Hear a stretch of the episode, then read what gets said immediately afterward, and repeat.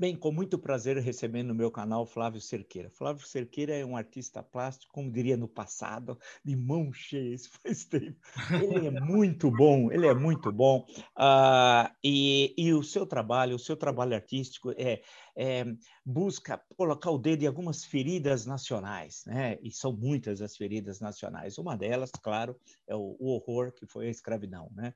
E, e o, todo o seu trabalho é um trabalho muito rico, que ele consegue combinar essa, essa reflexão crítica sobre o passado brasileiro, mas com um nível artístico muito alto, portanto, muito distante de qualquer reflexão no campo, no campo eh, panfletário passou pelo Unesp, é mestre pela, pela, pela Unesp aqui de São Paulo, claro, pela Universidade uh, aqui em São Paulo. É, é, Flávio, se não me engano, é aqui no Instituto de Arte, aqui na, na Barra Funda, né? Isso, no Instituto de Arte na Barra Funda. Ah, sim, já tive lá, eu conheço, é uma bela. Começou primeiro ali na Avenida Nazaré, né? É, o Instituto de Arte antes era ali, né? E depois aí passou para Barra Funda. Eu acompanhei, tenho colegas lá que são professores ali. Então, Flávio, com muito prazer é, recebendo você no meu canal. Acho que a, a, primeira coisa, e tem esse belíssimo livro que depois nós vamos apresentar aqui ah, na entrevista, ah, que pega 10 anos da sua produção, né? A questão é o seguinte, é pode parecer uma coisa óbvia, né? É, é, é, mas eu, como é que você passou é, você chegou ao mundo da arte. Eu acho que é legal isso apresentar quem, no, quem nos acompanha. Como é que foi essa de alguém que começa a ver o mundo, entender, ver a complexidade do mundo e ver que a arte pode ser um instrumento de reflexão crítica sobre o Brasil? Foi, foi muito por acaso, na verdade, quando começou. Eu nunca tive intuito de, de ser artista de, desde criança. É, é, tudo começou quando eu comecei a trabalhar muito cedo com 12 anos eu comecei a trabalhar. Eu perdi meu pai muito jovem. Com 11 anos eu perdi meu pai é, e comecei a trabalhar com 12, de office boy. Então eu circulava no, muito pelo centro da cidade. Então, é, os primeiros, o primeiro contato que eu tinha, que eu, eu sou filho de, filho, eu sou venho de uma classe operária, então é, nunca nunca tinha, tinha entrado no museu, então isso não era uma parte uma uma situação que fazia parte da minha, da minha vida. Então, o primeiro contato que eu tive com arte eram com os monumentos públicos na cidade, no centro de São Paulo, que é a cidade que eu moro e que eu nasci e cresci. E com os hippies da Praça da República. E, e eu ficava intrigado com os, com os hippies da Praça da República, não com os monumentos. E aí eu começava a conversar com eles e eu queria fazer aquilo. Eu queria fazer aquilo da minha vida. E aí quando chegou na época na, na época do colegial para começar a pensar em fazer um curso superior, eu comecei a falar, bom, é, não, não, eu não sabia os termos que eram usados, ainda bem inocente, ainda tinha 17 anos, bem inocente, então eu achava que o termo que era usado, que não deixa de estar errado, que era estátua, né? Então é, tinha uma amiga que ia fazer curso de, de, de, desenho industrial. Então, na minha inocência, eu achava que o curso de escultura é, era estátua industrial. E aí eu fui buscar o curso de estátua industrial na faculdade, que não existia, né? No, fui buscar no guia, da, no guia da Abril, guia de estudante da Abril, que eu não sei ainda se existe. Existia um guia de estudante que você buscava as universidades e os cursos que eram oferecidos.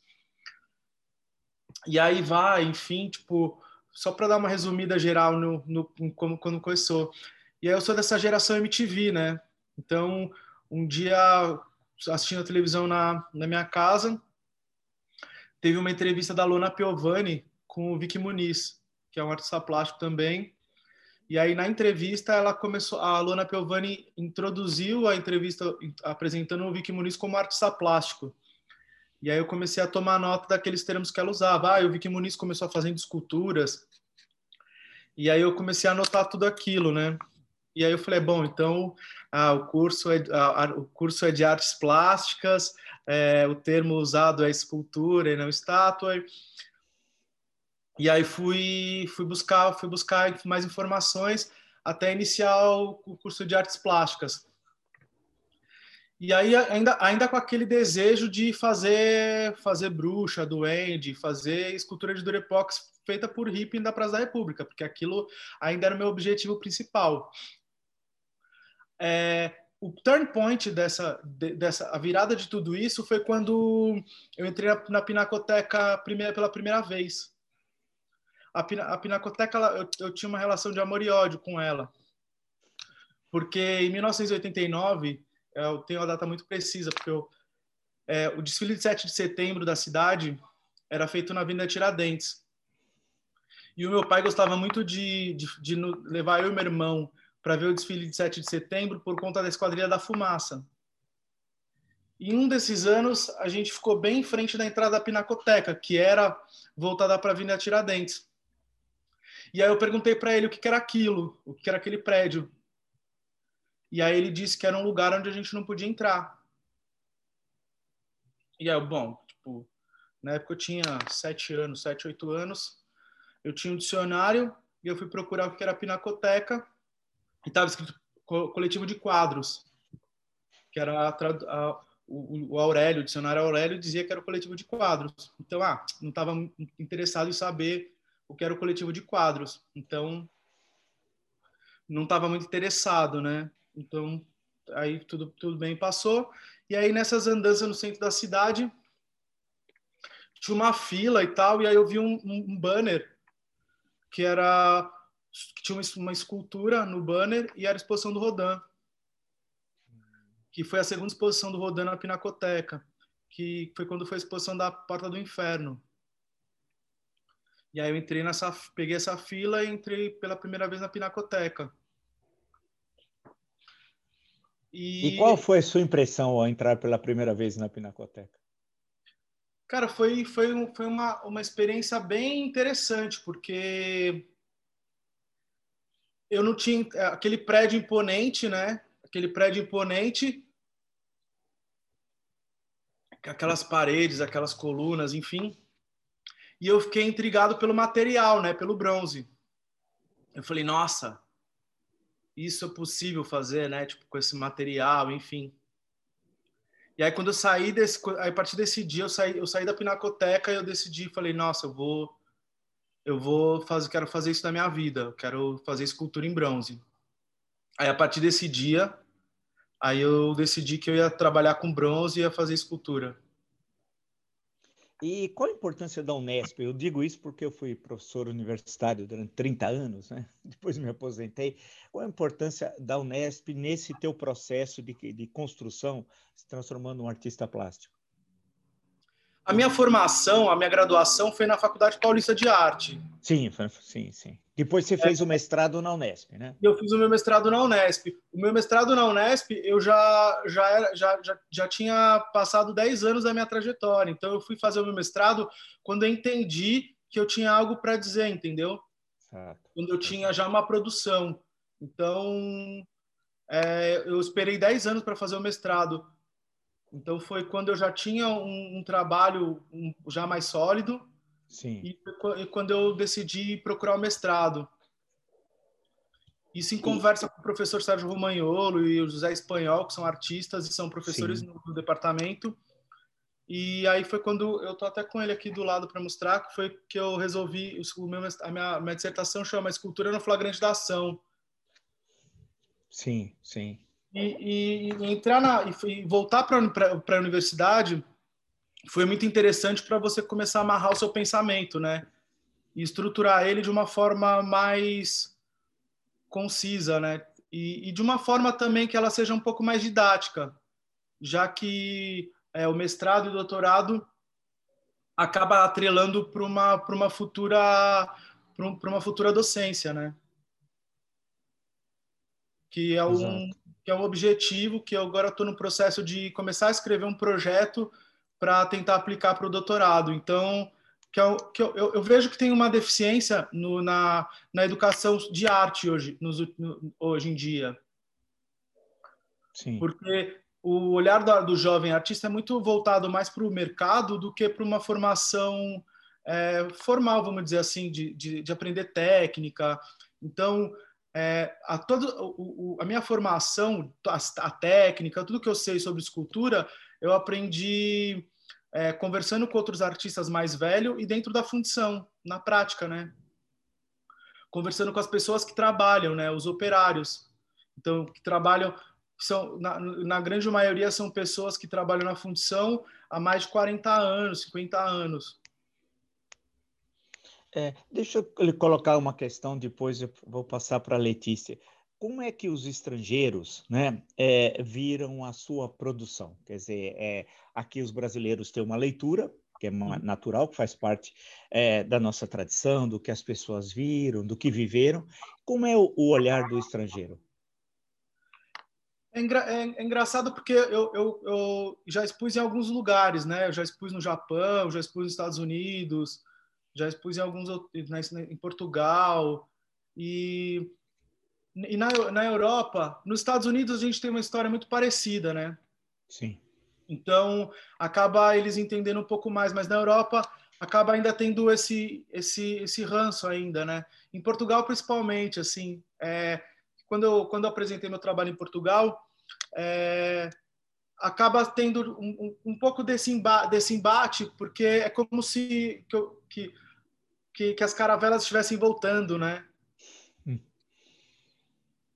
Então Exato. você tem essa, esse período de, do, da, desse, dessa efervescência das grandes navegações em 1500, só que e aí depois você tem todo essa, esse período colonial e depois você tem todas essas pessoas desses lugares colonizados voltando é, em, outro, em, outro, em outra situação, né? Nesses países colon, colon, coloniz, colonizadores, né? Perfeito. E aí, claro que o olhar sobre o seu trabalho é distinto, né? Você fez, é interessante, você falou do Japão, Estados Unidos, Portugal. São três olhares diferentes, com os Estados Unidos que teve uma forte presença de, da escravidão, né? O Japão uma outra história, outro mundo, e Portugal que que faz todo o processo de conquista do Brasil, da construção em larga escala, né, do tráfico de escravos para o Brasil durante séculos, né? Afinal, foi um processo do século XVI, XVII, XVIII, até 1850, quando é abolido o tráfico. Dizer, e mesmo assim tem chegada na, na, própria década de contrabando de muitos escravos ao Brasil. Quer dizer, são olhares diferentes, né? são é diálogos diferentes, né? Sim, são diálogos bem diferentes. É, isso que é importante. Deixa eu passar agora. Eu acho que fizemos essa primeira apresentação do trabalho do Flávio. Agora a Letícia vem entrar com algumas questões é, sobre o belíssimo trabalho do Flávio Cerqueira.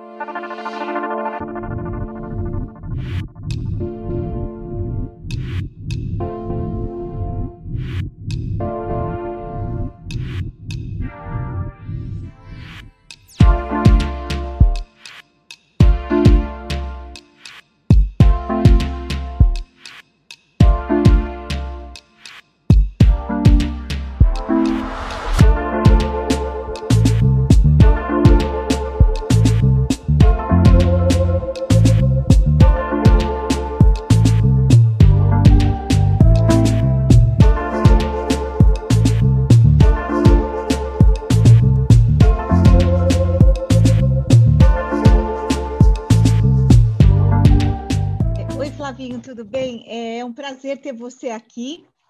É, eu fiquei assim muito é, fiquei muito impressionada quando eu vi a sua escultura Amnésia no, no MASP, que faz parte do acervo, Sim. né? E, e assim o que o que impressiona é, na sua obra, eu acho que você hoje é um dos grandes artistas plásticos do país, com Obrigado. certeza. E, e, as pessoas é, precisam te conhecer cada vez mais, né? A gente tem sempre esse problema no Brasil das pessoas acharem que a arte é para a elite, quando a arte é para todos, né? Então, Sim, eu, tenho, então, eu, tem, eu, eu, eu sempre eu sempre costumo dizer assim, algumas pessoas até próximas de mim acabam falando, cara, fica até chato, você sempre fala da tua origem, de onde você é, de onde você veio mas você sempre repete isso.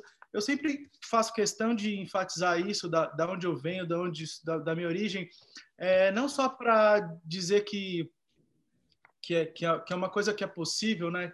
que a arte sempre foi tida como uma coisa elitizada, né? mas de, de ter como, como, como, como, um exemplo, né? Não que eu seja um, um bom exemplo, não que eu seja um bom exemplo, mas de ter uma referência, né? Porque é, eu estava conversando com o professor Vila é, e comentei sobre o Vicky Muniz. É, quando, quando eu descobri que o, que o Vic ele também tem uma origem como a minha, que vem de uma classe trabalhadora, uma classe operária, que vem da periferia de São Paulo, e ele conquistou o espaço que ele conquistou e alcançou os espaços que ele, que ele, que ele, que ele alcançou, eu vi uma possibilidade. Então, eu vi que uma pessoa é, da classe social que eu, que eu, que eu venho é, consegue ascender com, também por meio, por meio da arte. Claro, é uma coisa muito difícil, não é existe um trabalho que, é, que, é, que, tem que ser feito é não é uma coisa tipo a curto prazo é a longo prazo eu trabalho com, com, com arte eu, eu é, profissionalmente desde 2009 mas eu uhum. estudo arte e que eu, eu iniciei minha graduação é, no começo da década de 2000 né então são são duas Sim. décadas de, entre estudo Exato. e aprimoramento de técnicas até chegar onde eu estou hoje então são são duas décadas não é numa tarde ou numa semana que você todos os espaços, mas que é uma coisa possível, né? É, então... O que você falou é importante, porque a referência, as pessoas terem referências de superação, de conquistas, é muito importante e, e é uma coisa importante para ser divulgada. E você está muito certo de falar mesmo, Sim. porque você joga uma luz nas possibilidades, né? Porque aqui não tem, não tem essa coisa. É, de jogar luz, e eu acho um absurdo falar que arte é para elite. Ah, eu não quero saber disso, isso é da burguesia. Pelo contrário, arte é para todo mundo, né?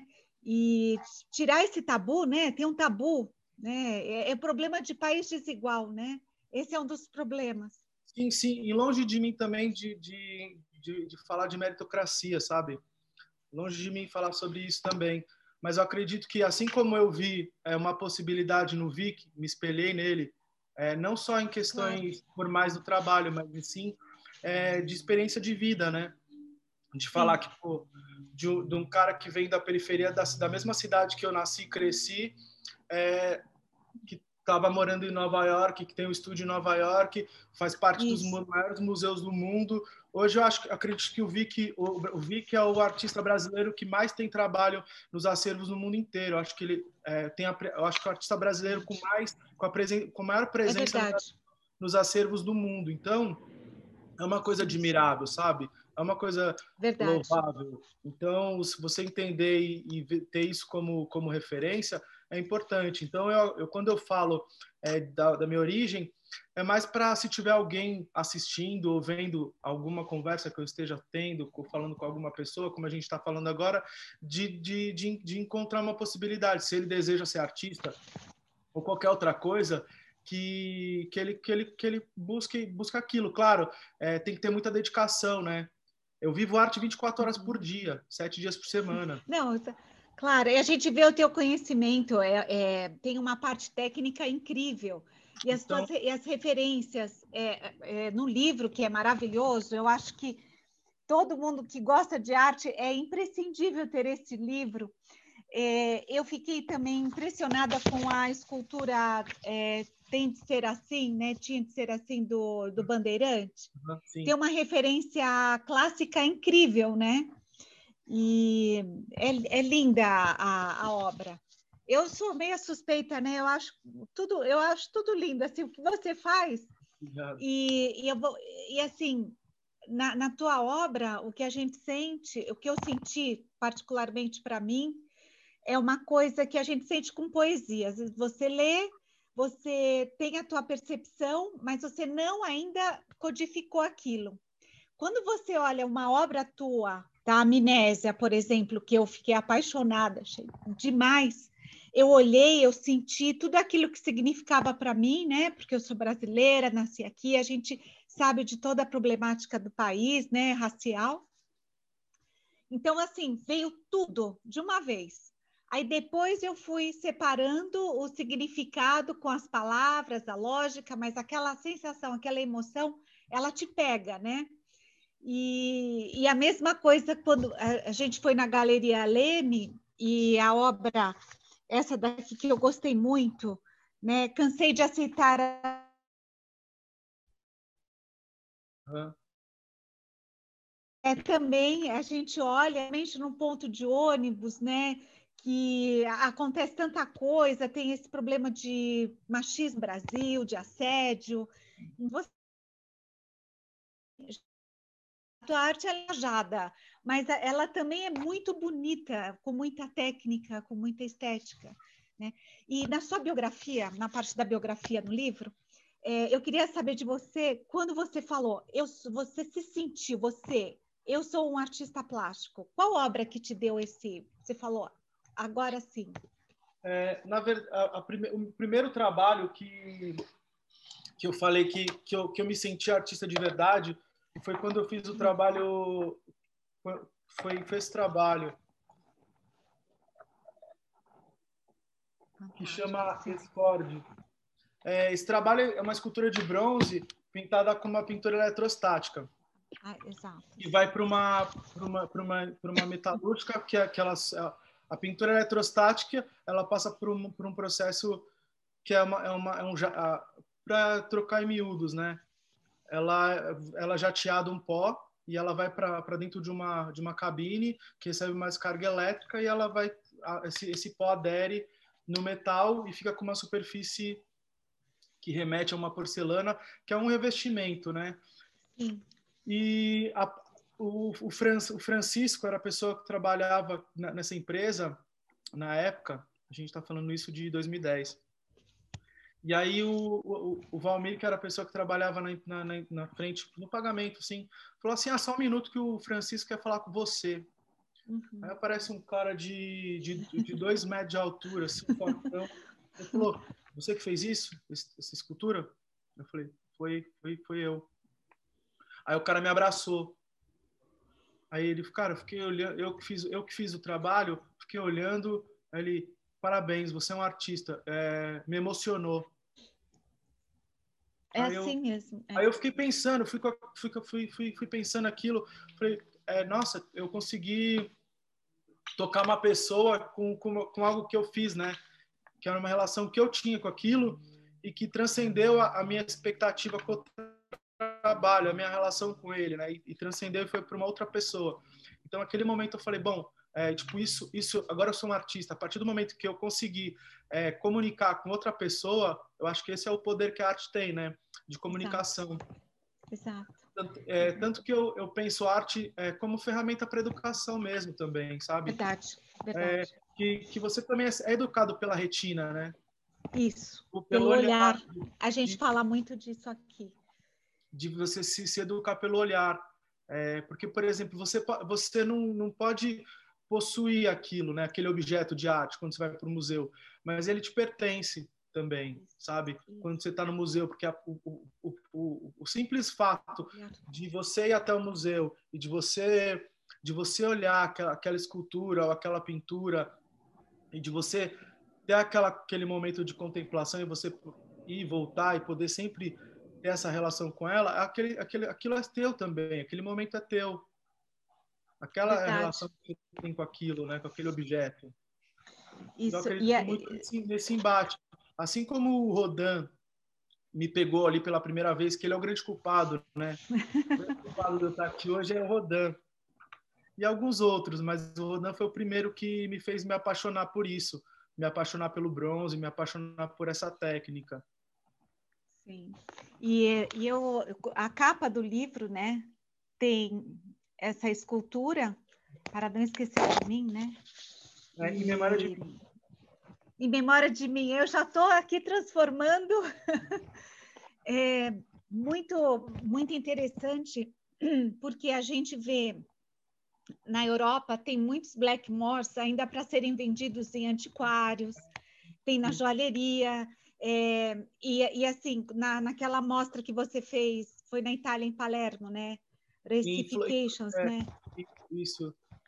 É, e... Essa mostra, ela, ela, ela, ela, teve uma. A primeira, a primeira vez que eu fiz, essa mostra teve uma edição em Florença. A primeira foi em Florença. A primeira foi em Florença, depois foi para Palermo, né? E aí foi a primeira vez que eu tive contato com uma grande coleção de Blackmoor, que, que, que, que, que, era uma, que é uma coleção grande que, que pertence à NIU, que é a Universidade uhum. de Nova York. Certo. E, e eu fiquei muito. É, espantado, impactado, é. Como a relação que o meu trabalho tinha de escala, né? Tanto de escala como fisionomia dos personagens. Exato. E aí eu fiquei muito pensando nessa relação do, do Blackmoor, quando, porque você, quando você, é, é, vamos dizer, porque ali as pessoas, as, figuras representadas, elas sempre estão numa situação de serviço, né? Exato, serviço, bandeja, candelabro. Exatamente. Então você tira o sujeito da pessoa, né? Então você tira o que ela tem de, de, de mais importante que ela mesma.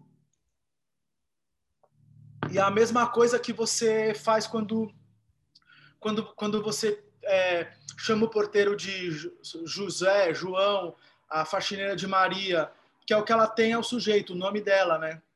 Exato. Então você invisibiliza ela, né, com, fazendo isso. Então, Exato. Então é como que você, a partir de uma de uma profissão, você invisibiliza a pessoa, né? Você torna ela menos importante. E, e, e outra coisa é, que eu gostei e que é tocante a questão do candelabro, que ele segura um candelabro e você colocou as velas nas mãos. Só que ele continua, ele está assim, mas com a cabeça erguida, né? Apesar uhum. de tudo isso, eu sigo, né? Eu vou em é, frente, né? Exatamente. Eu não sei, é como eu percebi, né? E, e é, é tocante, né? Como as, todas as suas obras são tocantes, né? E ele está em movimento, né? E, e, e, você usou as velas como uma referência do candelabro, né? Sim. E aí a gente pode pensar muitas coisas, né? E, e é sempre essa coisa emotiva, né? E agora é, a Galeria Leme tá, está levando as obras de vários artistas brasileiros, inclusive as suas também, para a Arte Basel, né? É. E é uma coisa bem interessante também, porque vai divulgando cada vez mais o seu trabalho, né? Nesse caso, é, foi de forma online por conta da pandemia, não teve presencial. É, a arte, arte Basel ela, ela é dividida em três, em, três, em três lugares, né? Que ela é feita em Miami, Isso. Basel na, na Basileia, na Suíça, na Suíça e em Hong Kong. Hong Kong é. É, nessa edição foi na, em Basel, na Suíça. E aí tem no fim do ano, em dezembro, em Miami e em março em Hong Kong. Então, a, as é. galerias elas fazem um projeto que é uma aplicação. Então, ela faz um projeto com o grupo de artistas que ela seleciona. Então, não é simplesmente a galeria vai lá e paga e entra na feira. Ela tem que mandar um, fazer um escopo. Ela tem que uma, ela faz um projeto é, dos artistas que ela quer mostrar e, e escrever sobre aquilo, né? Então, foi bem legal que a galeria fez um projeto que, que era, era o meu trabalho, do Jaime Lauriani e da Sandra Gamarra. Que aí a, gente, a galeria fez um, um, projeto que eram os três artistas e a gente aí, aí conseguiu ser, ser aprovado nessa feira. E, e, vai, e, a gente vai poder já olhar online, já está online a feira. Não, ainda vai começar setembro. Então, é, é, muito louco, porque a feira dura uma semana, ela já foi a semana passada. e, e, não está online ainda, é, tiraram. Já acabou. Ela dura Já uma acabou. Na verdade, ela dura. São, são de, de quarta a, a, a, a domingo. Bom, quem sabe a de Hong Kong no ano que vem não vai ser presencial, é, né? Vamos torcer. Mas, mas né? é, eu acho que provavelmente o ano que vem já começa a acontecer essas já. Já começa. É, no, Miami provavelmente vai ser presencial, porque os Estados Unidos já, já tem Verdade. mais de 70% da população está vacinada, né? Exato, exato. É uma coisa e... que a gente está esperando ainda ansioso, né? Sim. Bom, eu, eu agradeço de novo a sua participação aqui no canal. É, sou tua fã, sabe, das tuas obras, tudo. Realmente adoro. Está aqui o livro e que nós vamos mostrar depois em detalhes, né? E muito, muito obrigada, Fabinho o livro foi muito interessante porque é, eu já tinha esse, esse, projeto, né, de fazer o livro há muitos anos, né, que quando eu completasse 10 anos de trajetória, eu ia fazer um livro mostrando esse apanhado do, dessa primeira década, né, de que eu consegui resistir 10 anos fazendo arte é, no, no, no, país, né, de forma profissional. Verdade. E o livro foi totalmente feito de maneira independente.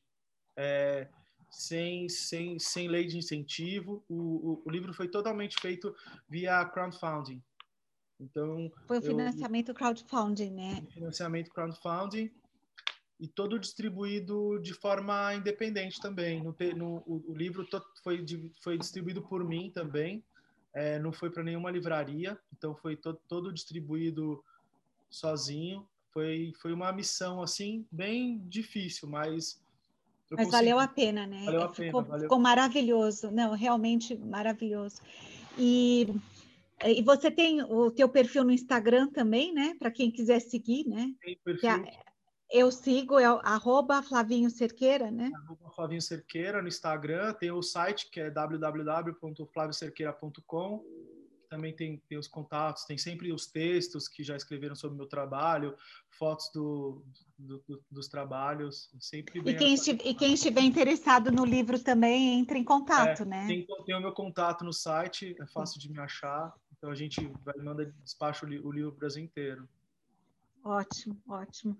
Mais uma vez, obrigada. Espero, passando toda eh, a pandemia, da gente ir até o, o teu ateliê, que pelas fotos é incrível, né? Que eu vi aqui. Vai ser um prazer, sempre é... tem coisa acontecendo aqui. Então, então, até uma próxima presencial, né, Flavinho? E sim, será um prazer a próxima conversa ser gravada aqui no ateliê. Ótimo. Muito obrigada de novo, viu? Tá bom. Um beijo e obrigado. Um beijo.